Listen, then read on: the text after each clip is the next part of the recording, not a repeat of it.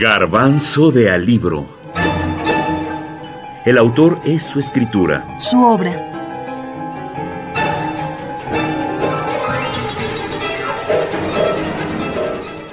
Yo siempre, digamos, he, he dicho que si tuviera que salvar uno de mis libros, salvaría probablemente Conversación en la Catedral.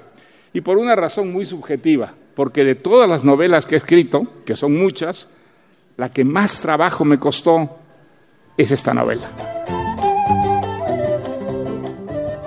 Mario Vargas Llosa. Conversación en la Catedral. El autor.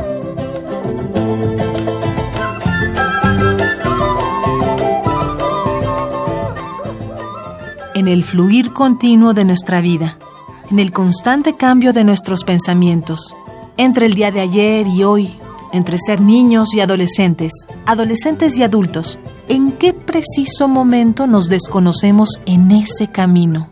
¿En qué momento se jode todo?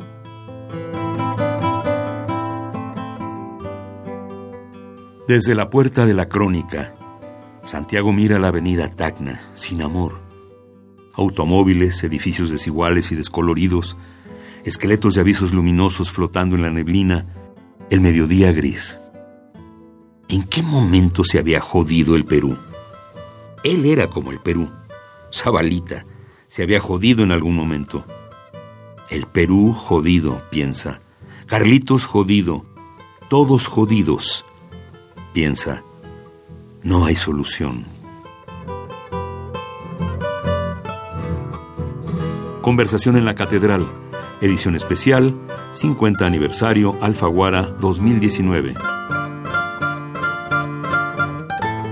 Vargas Llosa describe desde su experiencia vivida esa transición entre la adolescencia y la vida adulta, y todo lo que significó para él y para la sociedad del Perú vivir los ocho años de la dictadura del general Manuel Apolinario Odría, 1948-1956. En el año 53, Mario ingresa a la Universidad de San Marcos. El ambiente y las características de esta universidad, como la rebeldía o la insumisión, reflejaban profundamente el estado de ánimo y las condiciones de esa generación de jóvenes en el país, y también fue uno de los escenarios en que se desarrolla la novela.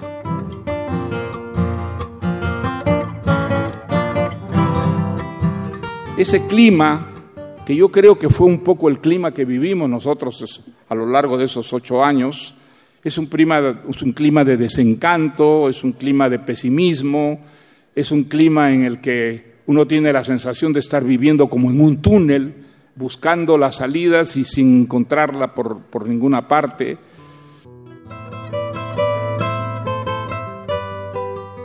Vargas Llosa, al igual que otros escritores latinoamericanos, viajó a Europa en donde el oficio de escritor planteaba otras dificultades, otras perspectivas, otro horizonte y otra conciencia del Perú y de Latinoamérica. La lejanía o su autoexilio fue de igual modo un motivo para comenzar su largo y arduo camino en la escritura de Conversación en la Catedral. Esto, entre otras cosas, significó cuestionar su propia vocación como escritor. Rehizo la novela varias veces y en varios países. Fue una novela que desde sus inicios tenía la pretensión de presentar una nueva estructura, una nueva perspectiva histórica y la recreación de su propia experiencia.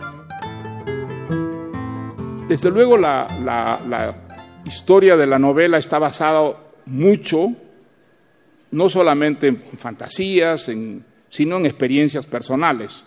¿eh? Creo que los, los escritores utilizan mucho sus experiencias personales, algunos de una manera consciente y otros de una manera inconsciente. Pero ¿qué tanto cambia un autor desde sus primeros años de escritor? ¿Cuál es la distancia entre lo que escribe y lo que hace?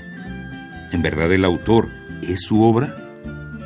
A 50 años de esta novela, ¿qué tanto ha cambiado la situación en Latinoamérica? ¿Qué tanto ha cambiado el autor?